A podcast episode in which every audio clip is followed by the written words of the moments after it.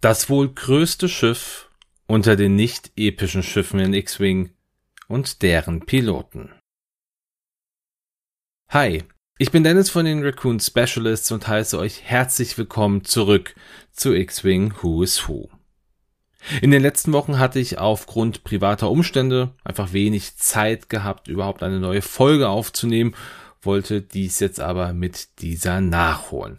Hört mal bitte ganz bis zum Ende durch. Dort werde ich noch so ein, zwei Punkte sagen, wie es eventuell weitergehen könnte. Freue mich natürlich dann auch auf euer Feedback dazu.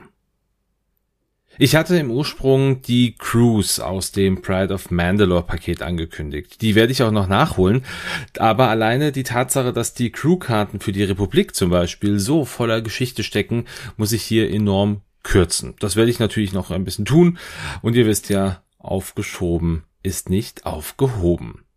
Aber nun lasst uns mal mit dem neuesten Schiff im X-Wing Miniaturenspiel starten, dem Gauntletjäger. Viel Spaß!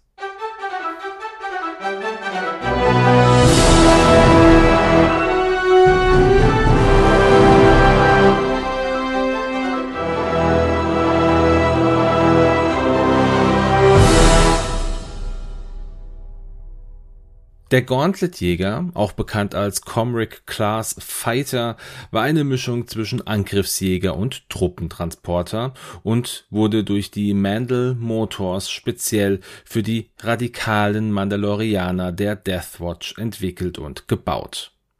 Und an dieser Stelle auch der erste kleine Fun Fact. Gauntlet, das war der Name des Comric Class Fighters von Pre Whistler. Gauntlet selber ist die Übersetzung des Wortes Comric, und zwar aus dem Mandalorianischen ins Basic. So viel also an dieser Stelle. Die Bauform des Comric Glass Fighters ähnelte dem von den mandalorianischen Beschützern verwendeten Fangfighter. Abhängig davon, welches kanonische Referenzmaterial man verwendet, gab es zwei unterschiedlich große Varianten des Schiffs. Die kleinere Version hatte eine Länge von 52,3 Metern und die größere von 68 Metern. Da aber die kleinere Version die ist, die auch auf der offiziellen Star Wars Seite aufgeführt ist, nehmen wir diese auch als Hauptreferenz und die Version hier hatte dann zusätzlich noch eine Breite von 52,4 Metern und eine Tiefe von 13,23 Metern. Im direkten Vergleich mit dem bisher größten Schiff im Miniaturenspiel, der VCX 100, war die Gauntlet etwa 10 Meter länger und 18 Meter breiter. Ja, was auch die gewählte Größe der in Anführungsstrichen Miniatur doch ganz realistisch macht. Mit ihren Triebwerken konnte die Gauntlet eine maximale Geschwindigkeit von circa 1000 Stundenkilometern erreichen, was minimal langsamer war wie eine VCX 100.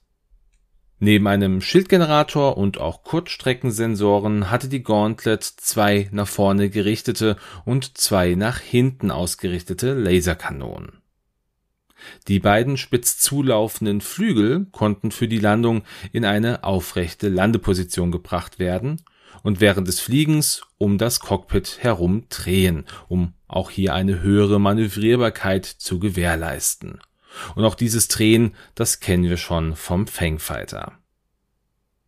Die ersten bekannten Einsätze, die hatte die Gauntlet während der Zeit der Klonkriege, wo sie von der Deathwatch, einer mandalorianischen Splittergruppe, verwendet wurde.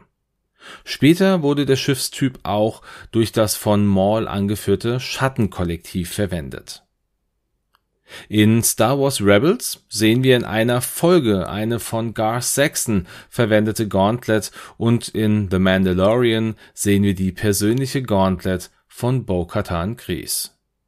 Und wer hätte es gedacht? Auch 35 Jahre nach Yavin ist eine Gauntlet Teil der von Lando Calrissian angeführten Streitmacht der Galaxis über den Planeten Exegol in Episode 9.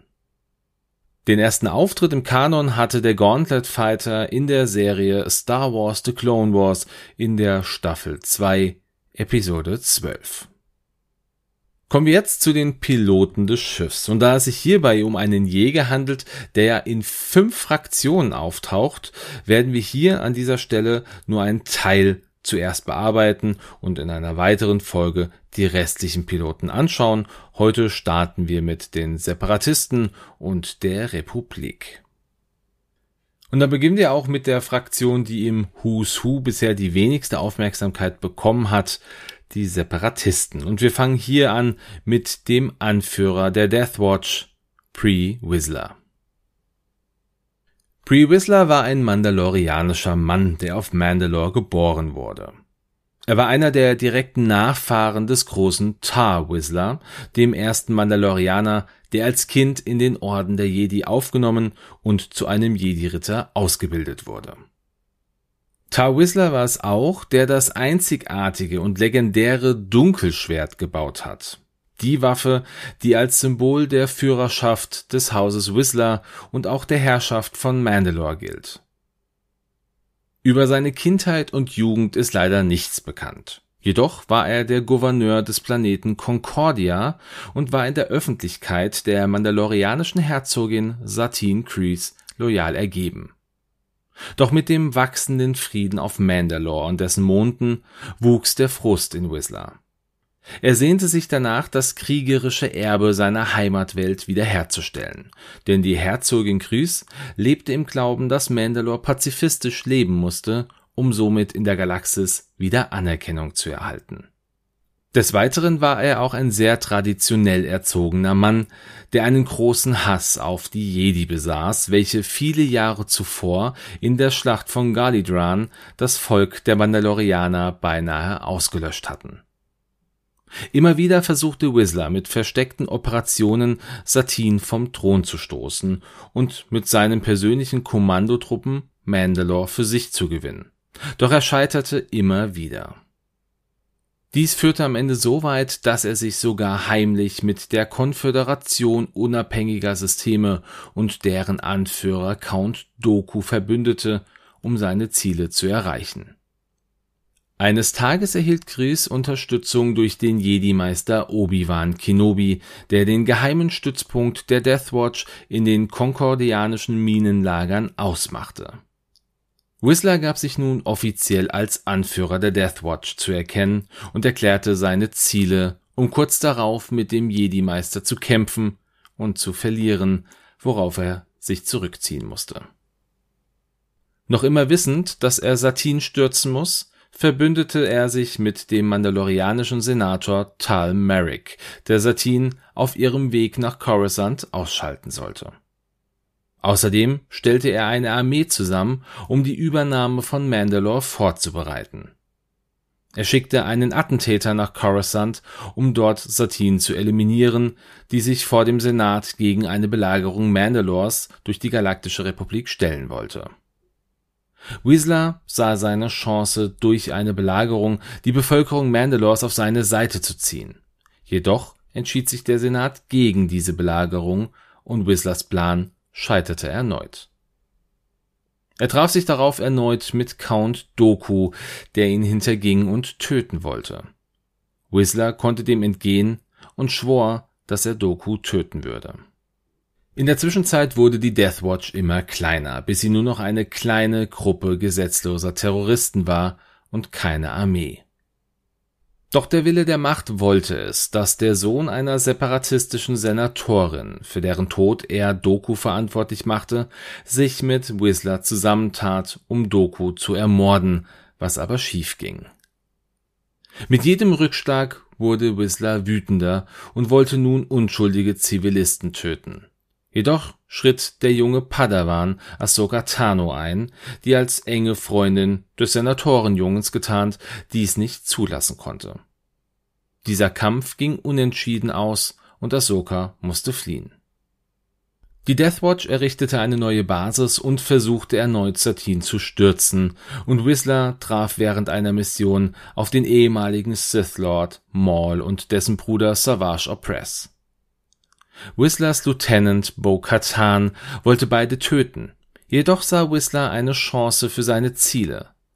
Maul und Whistler bemerkten ihren gemeinsamen Hass auf den Jedi-Meister Obi-Wan Kenobi und planten dessen Tod, nachdem Mandalore erobert war.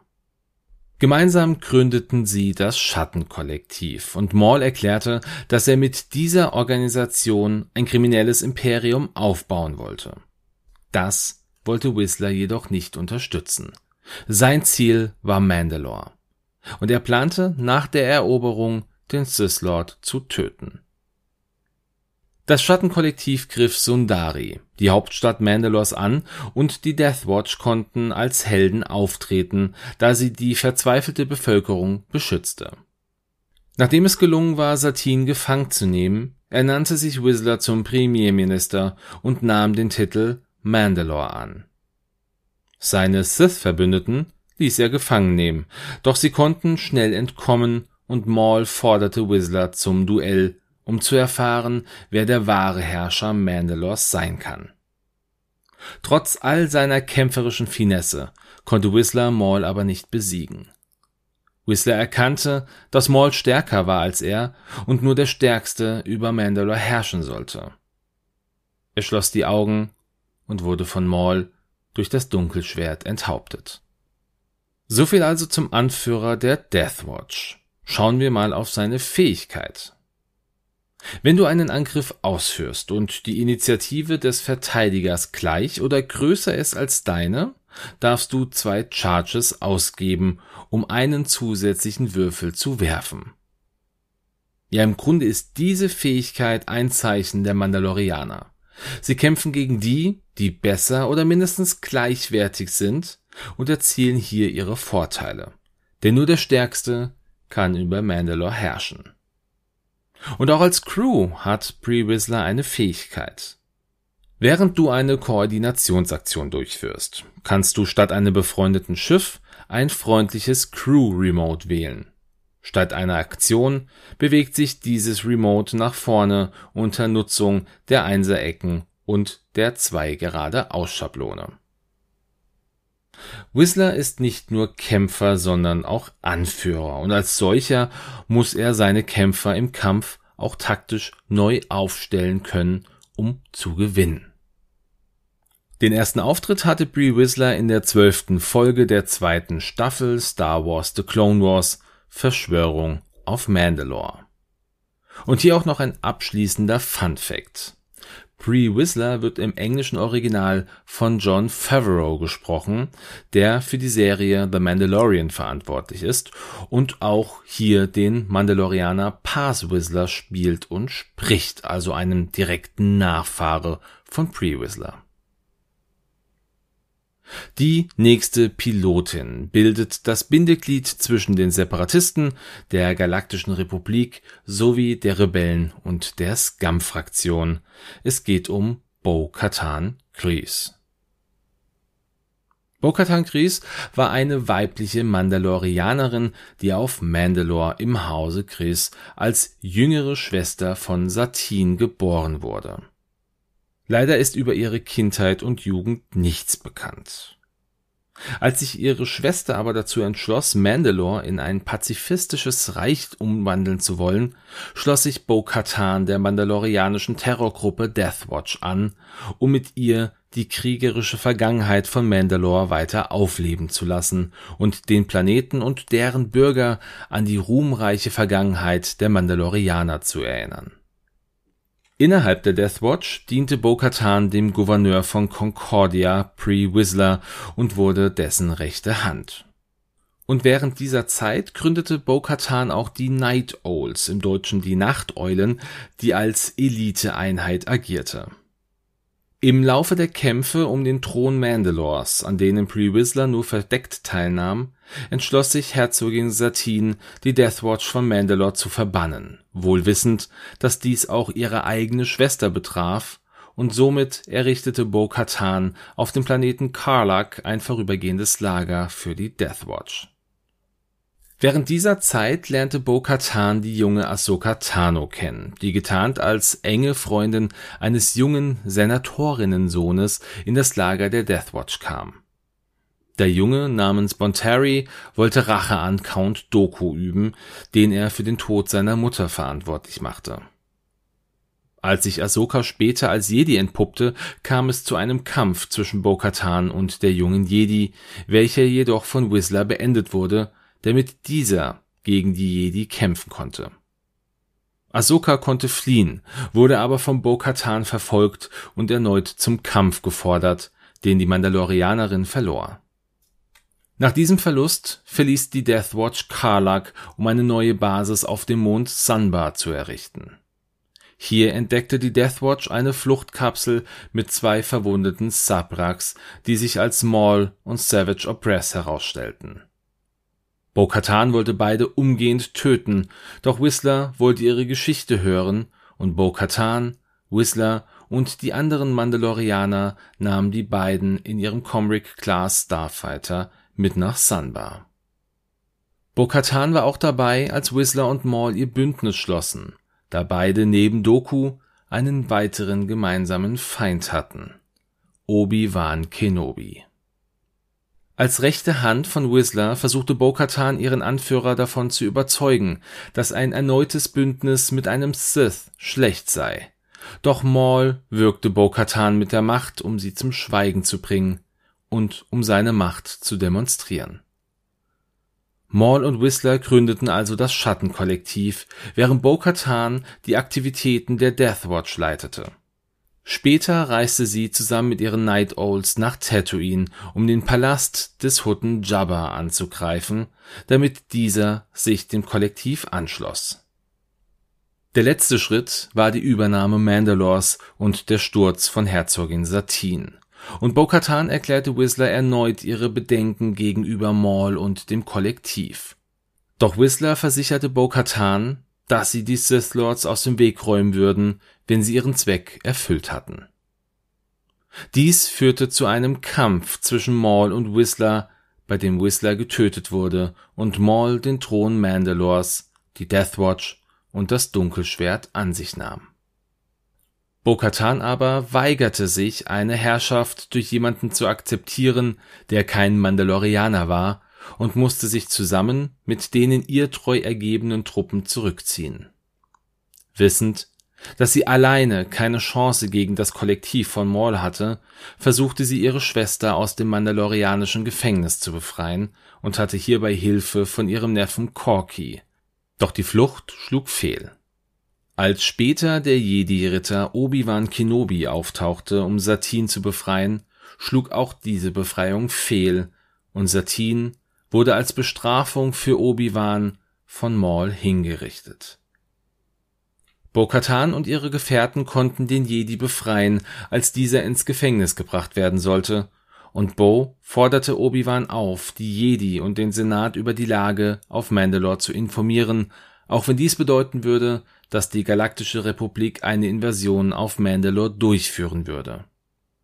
Zuletzt gab sie sich auch als Satins Schwester zu erkennen, und Obi-Wan entschuldigte sich für ihren Verlust. Nachdem die Republik nicht reagierte, begannen Bo-Katan und ihre Night Owls alle Bewegungen von Maul zu überwachen und über Monate hinweg Daten über ihn zu sammeln Während einer dieser Missionen traf Bo erneut auf Ahsoka Tano, der sie nach Coruscant folgte und sie dort um Hilfe bat, denn sie hatten einen gemeinsamen Feind. Ahsoka half dabei, ihren ehemaligen Meister Anakin Skywalker und Obi-Wan Kenobi zu kontaktieren und erneut um Hilfe durch die Republik zu bitten. Und trotz aller Zweifel und anderer Probleme wurde das Hilfsgesuch nun erhört und eine Division der großen Armee der Republik angeführt von Ahsoka Tano und Commander Rex, halfen bei der Rückeroberung Mandalors. Später kam es zu einem letzten Zusammentreffen von Bo-Katan und Maul, der sie aber mit Hilfe der Macht aus dem Kampf nahm. Ahsoka kämpfte und konnte Maul besiegen. Maul wurde in einem mandalorianischen Sarkophag, einem Relikt zur Eindämmung von Machtnutzern, an die Republik übergeben und Bo-Katan verabschiedete sich von Ahsoka Tano. Bo-Katan wurde auch zur neuen Regentin von Mandalore ernannt. Jedoch stellten sich mit der Ausrufung der Order 66 die auf Mandalore verbliebenen Klonsoldaten gegen die Mandalorianer. Und als Bo-Katan sich weigerte, dem Imperium zu folgen, wurde sie von Clan Saxon verraten, welcher dem Imperium Loyalität und Gehorsam schwor. Gar Saxon wurde zum imperialen Vizekönig und Gouverneur auf Mandalore ernannt Erst 20 Jahre später traten Bo-Katan und ihre Night Owls wieder in Erscheinung, als sich der Clan Ren gegen Clan Saxon und somit gegen das Imperium stellte. Gemeinsam kämpften sie gegen die Saxons und deren Geheimwaffe, die Herzogin. Dies war eine durch Sabine Wren erdachte Waffe, die gegen das Beskar der Mandalorianer verwendet werden konnte, um die Träger von Beskar-Rüstungen in Asche zu verwandeln Mithilfe der Rebellengruppe um Sabine Wren und dem Mandalorianer Fenn Rau schafften sie es, sowohl die Herzogin als auch die Saxons auszuschalten. Sabine wollte Saxon töten, wurde jedoch von Bo-Katan aufgehalten. Dies war einer der Gründe, warum Bo-Katan später von Sabine das Dunkelschwert erhielt und somit zur Anführerin von Mandalore wurde. Und die Nacht der tausend Tränen auch bekannt als die Große Säuberung, beendete Bo-Katans Führung.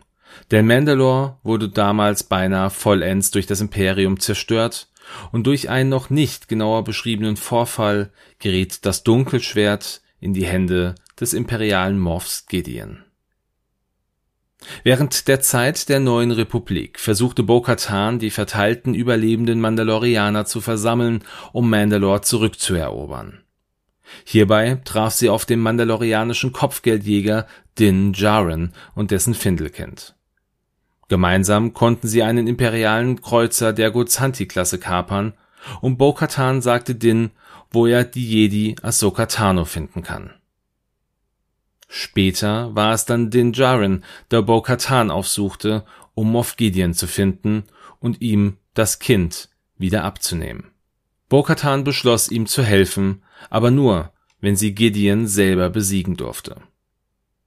Doch es kam anders und Din Djarin besiegte Gideon im Kampf und erhielt das Dunkelschwert.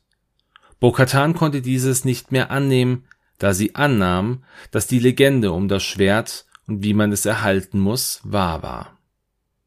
Wie Bo-Katans Geschichte weitergeht, werden wir sicherlich in The Mandalorian Staffel 3 oder auch in der Serie Ahsoka erfahren.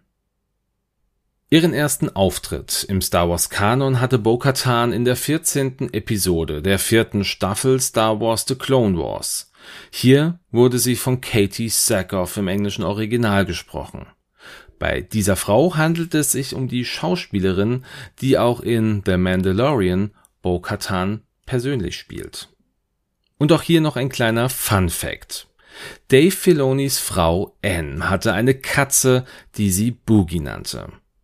Dave nannte die Katze Boogie Cat Ann und leitete somit den Namen Bo Cat Ann ab, also Bo Katan im Englischen Bo Katan. Schauen wir jetzt auch noch auf Bo's Fähigkeiten, hier in dem Fall jetzt erstmal als Separatistenpilotin, die heißt wie folgt. Bevor ein befreundetes Schiff in Reichweite 0 bis 2 aktiviert wird, darfst du einen Charge ausgeben. Falls du das tust, darf jenes Schiff einen Anstrengungsmarker erhalten, um einen roten Nicht-Stressmarker oder orangenen Marker zu entfernen. Gucken wir gleich auch auf die republikanische Seite. Nachdem du ein Manöver vollständig ausgeführt hast, darfst du einen Erschöpfungsmarker erhalten, um ein Objekt in deinem Frontfeuerwinkel in Reichweite 1 bis 2 zu wählen.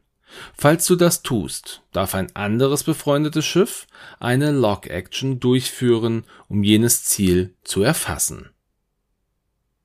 Bo-Katan ist also primär eine Supporterin. Einen wirklichen Bezug auf ihre Charakteristik hat keine der beiden genannten Fähigkeiten, jedoch merkt man, dass sie sich nur selten selber helfen will und vielmehr für ihre Freunde und Verbündete kämpft, im Idealfall also für Mandalore. Und um nun das Ganze auch noch rund zu machen und die Verbindung von Bo-Katan zu den Rebellen und auch der Scum-Fraktion zu finden, schauen wir auch natürlich nochmal auf die beiden Bo-Katan Crew-Karten. Für die Republik und die Separatisten hat sie hier folgende Fähigkeit. Während du einen Angriff durchführst und wenn du in Reichweite 0 bis 1 zum Verteidiger bist, darfst du einen Angriffswürfel neu werfen. Für Rebellen und Scum gibt es eine andere Fähigkeit.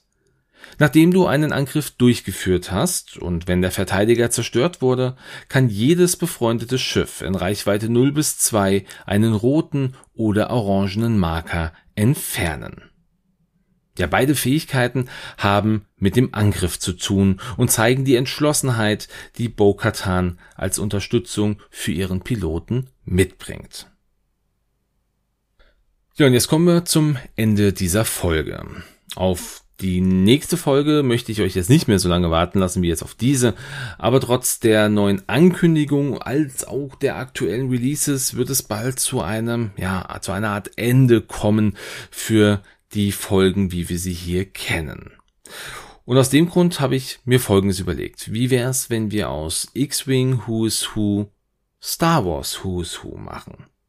Der Fokus bleibt natürlich erst einmal auf dem X-Wing Miniaturenspiel, aber somit könnte man halt auch mal Großkampfschiffe, wie zum Beispiel aus Armada genauer betrachten oder vielleicht auch mal Personen, die es in X-Wing noch nicht gibt, aber in anderen Formaten, wie zum Beispiel den Großadmiral Thrawn. Wir könnten aber auch noch weitergehen und zum Beispiel Personen aus den Legends von Star Wars anschauen, wie die in 1.0 noch vorhandene Mara Jade. Ist natürlich die Frage, was denkt ihr über diese Idee? Teilt mir das gerne mit. Per E-Mail, per WhatsApp, per Social Media Plattform. Gibt mir so ein kleines Stimmungsbild. Ja, ist immer eine schwierige Frage. Würde mich dennoch sehr freuen, wenn ihr mir hier ein Feedback gebt. Alle Infos findet ihr in den Show Notes, also wo ihr mich findet, wie ihr mich findet. Ansonsten natürlich auch SAG und Games on Tables dort auf den Discords, also immer möglich, mich anzutickern. Und hört auch gerne in die letzte Folge Raccoon Radio rein. Hier unterhalten sich René und ich äh, über die oder über unsere Erfahrung mit X-Wing 2.5 und es gibt auch eine Razor Crest zu gewinnen. Also gerne mal reinhorchen und ansonsten wünsche ich euch nun einen schönen Ostersonntag, einen guten Start in die kommende Woche oder einen schönen Tag, wann auch immer ihr diese Folge hört. Macht's gut, bis ganz bald und ciao.